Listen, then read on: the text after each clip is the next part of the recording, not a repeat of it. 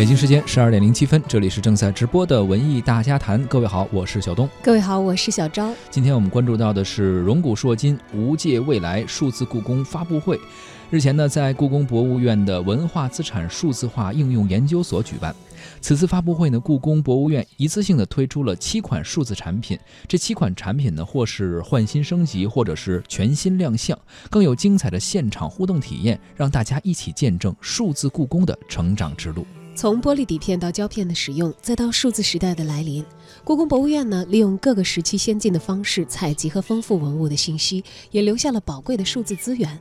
如何借助更先进的技术手段，激活数字文物的新价值，让数字资源更多、更好、更多元地展现在观众的面前，这是数字故宫一直都在思考的问题。数字故宫正是利用先进的数字技术手段，将文化遗产转化为数字资源，通过科学的信息化理念和系统的工具，对数字资源进行管理，并且围绕着这些数字资源展开保护、研究和利用。它既与实体中的故宫以及其收藏的文物紧密关联，又能够脱离实体，在任何时间空间被公众感知，成为超越时空的博物馆。在发布会上，故宫博物院院长王旭东表示，处于全新的数字时代，整个社会都正在发生广泛又深刻的数字变革，信息技术应用于各个不同的领域，博物馆面临着前所未有的机遇和挑战。如何建设好数字博物馆？今天发布的这些数字产品，也正是数字故宫基于二十年发展的一次厚积薄发，也是面向未来的一次深入的探索。非常高兴。今天我们在故宫庆祝我们故宫网站十八岁的生日。今天即将呈现给我们的数字故宫，是经过应该是二十多年吧，几代故宫人不断探索的这样一个成果。今天展示的数字故宫，应该是我们故宫文化资源的一个窗口，也是我们数字故宫成果的一种适应这个时代的全新的一种方式。可以让文化走进千家万户的世界每一个角落的更多的人能够分享给我们留下的丰富的文化遗产。现在这个时代已经进入到人工智能的时代，也即将进入到五 G 时代，把故宫的文化跟我们的现代科技紧密的结合。在发布会的第一个环节“激活数字文物新价值”当中呢，改版后的官网“故宫名画记”首先亮相。故宫名画记珍藏了绘画藏品增至了三百四十五幅，数十亿级像素的超高清影像的流畅的呃缩放体验，不但能够让观众用更大、更精、更细的方式一览故宫的藏画，还能够通过标注收藏建立自己的私人藏画馆。其次呢，官网全新上线的数字多宝格，利用高精度的三维数据，立体全方位地展示出了文物的细节和全貌。观众啊，可以零距离、三百六十度地去触摸文物，当然不是真的去摸啊，是可以看得更清楚，还能够和这些数字文物进行互动。最后呢，官网重磅推出的数字文物库，则通过尽可能扩大资源开放力度来激活数字文物的价值。在公开一百八十六万多件藏品的基本信息的基础上呢，首批精选了五万件高清文物的影像进行了公开。未来这个数字呢，还会不断的刷新，极大的满足故宫文化的爱好者、专家学者欣赏、学习、研究文物的需求，也将为文物保护工作提供更为有力的支撑。故宫是世界上规模最大、保存最为完整的木结构宫殿建筑群，是中华民族优秀传统文化的骄傲，也是全人类珍贵的文化遗产。如何利用好丰富的建筑资源，为公众提供更好的古建知识服务，在原有的采集方式、展示手段、内容挖掘方面进行优化，也成为了数字故宫的又一使命。在第二个环节“让传统建筑焕发新机”当中啊，数字故宫为公众带来了三款关于数字建筑的产品。首先，官网全新改版上线的全景故宫已经涵盖了故宫所有的开放区域。打开网页或者手机，空无一人的壮美紫禁城尽收眼底。调整到 VR 模式，更可以拥有沉浸式的体验。未来，全景故宫呢还将通过记录不同的季节、天气、时间里的故宫，为古建筑打上时间的烙印。请听故宫博物院摄影师朱凯为我们介绍全景故宫的制作相关细节。大家好，我是故宫摄影组的一名摄影师，我们主要是负责全院的各类摄影工作，比如刚刚提到的数字文物库和故宫名画记的影像，就是我们组的摄影师拍摄采集的。平时呢，我们也跟大家一样，喜欢在紫禁城里拍一些好看的照片。相信这些图大家应该都有印象，这是我们的“爱上这座城”系列。大家可以不用急着拍啊，现在打开微博搜索“故宫博物院”，还有更多好看的照片等你发现。除了平面影像，我们还对故宫的建筑群进行了三维数据的采集，其中高精度的三维影像达到了百分之三十以上。有人说啊，你们是故宫的工作人员，可以在紫禁城没有人的时候拍。我在这儿澄清一下，大家看到的很多图其实都是我们在开放时段拍的，我们也是有院规的。周一闭馆，到点封门，我们也进不去。每天八点半才开门，门一开。有些热心的观众比我们还疯狂，不到十分钟就能跑到御花园。我拍的时候前面全是游客，也是一样的啊。大家其实可以不用这么辛苦，就是为了给大家呈现一个没有人的故宫，我们在二零一五年的时候就启动了全景故宫项目，利用三百六十度全景摄影的方式给大家呈现了一个没有人的故宫。今年年初，我们又对全景故宫进行了全新的升级，在这一次升级中。可以看到，我们加入了一个小行星的开场动画，还重新设计了 UI，利用八个挑选出来的代表性建筑作为首页，而且都是手绘的。我们在这一次升级中也加入了好多新开放区域的全景。现在我们的全景数据已经覆盖到了所有的开放区域，也就是说，大家来到故宫能够看到的地方，在全景故宫里都可以看到。全景故宫不止这些。比如说，这是大家来到故宫看到的太和殿，但是在全景故宫中，大家可以走进殿内，甚至登上宝座。相信这样的角度，大家很少有人能够看到。下次逛的时候，多朝南看看，回头看看，就可以看到这样的视角。不要一直往北。除了开放区域，我们还对非开放区域进行了采集。我们目前一共拍摄了八百八十四个全景点位，累计拍摄了五万多张的照片。才给大家呈现出这样的效果。我记得我们那会儿拍摄的时候，说的最多的一句话就是：“大哥，麻烦让一让，我们这边拍个全景。”所以说，摄影师也没有那么的轻松啊。我们在这一次升级中也加入了对 VR 设备的支持，大家等一会儿也可以在旁边的互动体验区戴着 VR 眼镜，身临其境的看一看全景的样子。摄影记录了这个世界的表象，全景故宫。用摄影的方式记录了我们这一个时代的故宫，给我们留下了珍贵的影像记忆。未来我们还会不断的去优化全景故宫，让大家不仅能够看到故宫的日夜变化，甚至可以在全景故宫中穿越春夏秋冬。其次，为了让大家对故宫古建筑有更深的认识，故宫博物院呢？第一款以建筑文化主题的 App“ 紫禁城六百”也随之上线了。这也是故宫出品系列 App 的最新作品，汇集了大量故宫专家的研究成果，引领用户探索建筑知识和它背后的故宫故事，也为即将迎来六百岁生日的紫禁城献上了一份大礼。故宫博物院摄影师朱凯也介绍了紫禁城六百的相关制作细节。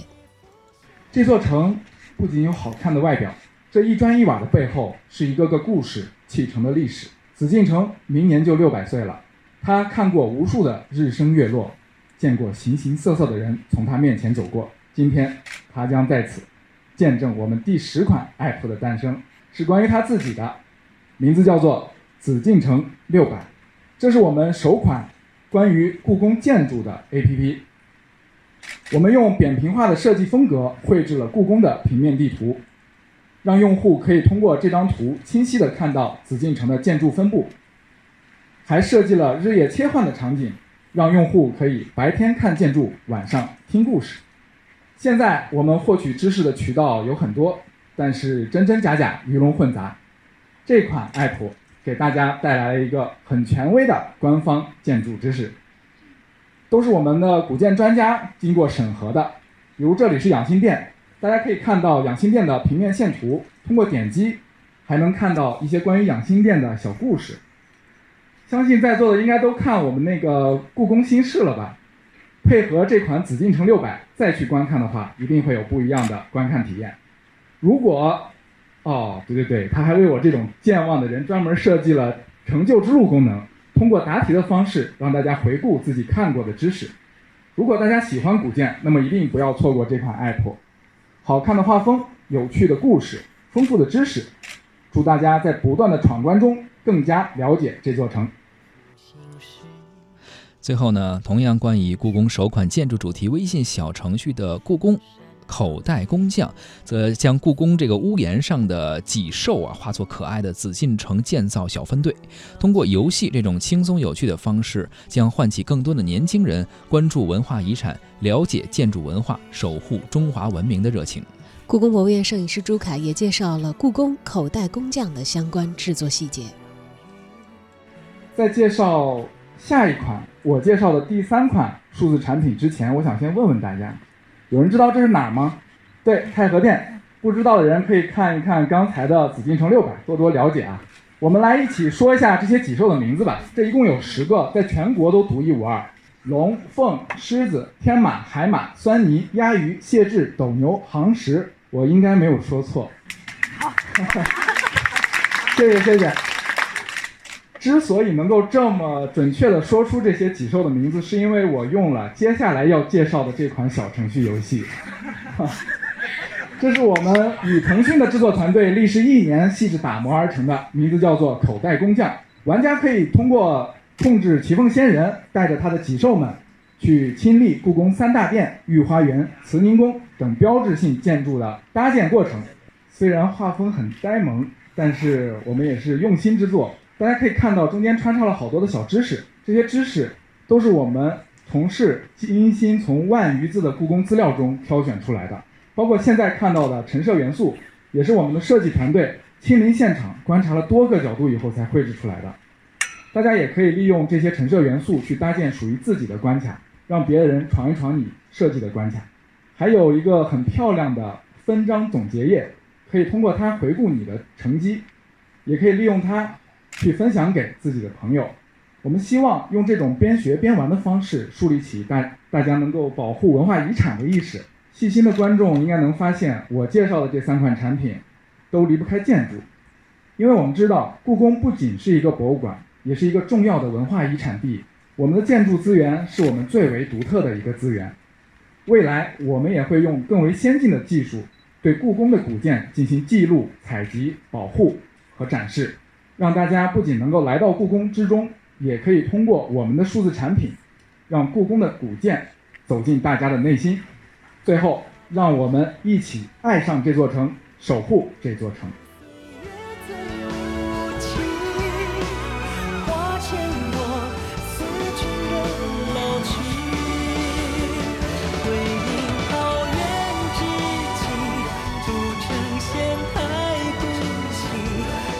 近年来呢，我国的文化旅游、博物馆旅游的需求也在日益的扩大。在文旅融合的大趋势之下，观众呢一直是故宫博物院的核心服务对象。为观众提供更好的数字文化服务，也成为了数字故宫的重要使命。在最后一个环节，服务文化旅游新模式当中呢，深受欢迎的玩转故宫微信导览小程序全新升级了2.0版。更新之后的玩转故宫呢，提供了更加便捷的故宫行前规划能力。建筑点位收藏，还有在线虚拟游览、提前发现、精选推荐等等，都即将开始，为这个即将开始的故宫文化之旅提供了恰到好处的服务。此次升级版本中呢，特别增加了 AI 导览助手、语音、文字多种形式的交互，提供导览问询一站式的服务。而对于人工智能技术的研究和应用呢，也成为一个重要的课题。未来，数字故宫将继续探索如何把人工智能的技术呢，更好的落地运用在。博物馆为观众提供更加个性化的、定制化的、智能化的服务。故宫博物院的人工智能设计师叶一佩为我们做了相关的介绍。我们还为各个观众群体量身提供不同类型的服务，比如观众想及时收到展讯，那我们就推送展讯。那有的故有的观众他可能来不了北京，来不了故宫，那我们就满足他们足不出户看展览的愿望，制作了故宫展览的 APP。那比如好多观众想知道开放服务信息，那我们就推送参观小贴士，在网站上公布开放信息。还有一些观众他可能对传统展览有一定的知识储备，他们对博物馆的教育职能要求更高，那我们就制作了包括呃紫禁城祥瑞、海西载夜宴图等在内的多款 App，然后在微博、微信的平台推送文化专题等。那还有很多小朋友他可能不认识那么多字，那我们就制作了青少年网站，以图像视觉语言为主。那为了服务已经来到故宫现场参观的观众呢，去年五幺八我们推出了故宫的第一个移动端的导览“玩转故宫”小程序，它是根据用户的定位，查找设施、规划行进路线，提供语音讲解。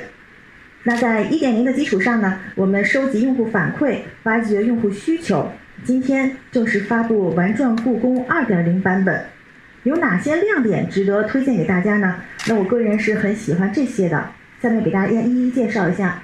首先是精选发现页，就把好玩有趣的功能集中起来，让用户一眼就能看到，不会错过。点位收藏。在来故宫参观之前呢，可以先把想看的展览先收集起来，按照计划去浏览故宫。那在浏览过程中呢，比如说看到有宫殿很喜欢，想收藏留作纪念也是可以的。功能优化，功能上变得更加人性化了，更方便使用。那界面上呢也更好看了。那还有哪些亮点功能呢？祥瑞全家福，跟着瑞兽的脚步探索故宫，集齐全家福可以获得惊喜。明信片功能，看遍故宫的春花秋月，特色路线，不同的季节走不同的路线。比如说春天花开的季节，就可以跟着我们一起赏遍故宫里的花；夏季炎炎炎夏日暴晒的时候，就可以跟我们走一次故宫的清凉路线。那最值得一提的呢，就是这个 AI 导览助手功能。其实我们每天在微博、微信的后台都能看到粉丝各种各样的留言。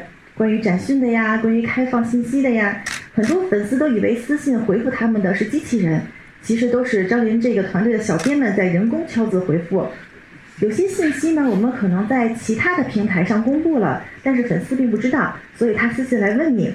但大多数是大大多数的时候呢，都是很多人在重复问同一个问题，或者是类似的问题，比如没有身份证能进故宫吗？或者是怎么买票啊之类的。那为了及时回复私信呢，我们小编甚至在晚上睡觉前躺在床上都还在回复私信。但是小编是需要睡觉的呀，那这个时候就需要一个二十四小时随时在线的 AI 导览助手，随时提供服务。那去年一点零的版本中呢，就有一位足智多谋的福大人，这次我们的福大人升级了，他变年轻，功能却更强更加强大了，学习使他逆生长，他能帮。他能帮助游客们在浏览故宫的时候遵循“能动口就不动手”的原则，一张嘴就可以问到建筑信息和历史故事。迷路的时候问个路，查找附近的厕所，这种真实场景下的需求也可以满足。我的办公室就在慈宁宫附近，经常看到有人一脸严肃地去研究那个指示牌，然后依然不知道慈宁宫在哪，然后去问安保小哥。我们以为指示牌已经讲得很很清楚了，但其实不是。他们觉得直接问人更方便。那为了贴近他们的行为习惯呢，我们让福大人能够理解生活化的口语，并且用自然语言来回答问题。我们现在就来现场试验一下。你是机器人吗？别担心，我不会冷冰冰的对待你。你能干什么？宫里带路。查时间、问天气、和大家聊天都是我的强项。我在哪儿？你在内务府附近。我想去太和殿，怎么走？前几日臣亲自探路，找到了去太和殿的最佳路线。他还是挺智能、挺聪明的哈。你跟他对话越多，他就能变得更加聪明。那希望大家多多跟他聊天，鼓励他继续成长。那除了聊天跟导览的功能之外呢，我们还在探索人工智能的知识图谱技术。国内目前还没有权威的机构来发布文博界知识图谱的数据标准，所以我们就根据故宫的实际情况出发，结合国际的原数据标准，经过一年的探索，确定了二十八种文物类别的数据录入模板，将七千件文物的自由文本人工提炼成机器能够理解的结构性文本。那当然，想让机器人拥有媲美人类的智能，仅靠七千个实体的数据是远远不够的。那好在我们拥有一百八十六万间隔，我们会继续努力，争取通过几代人的努力能穷尽它们。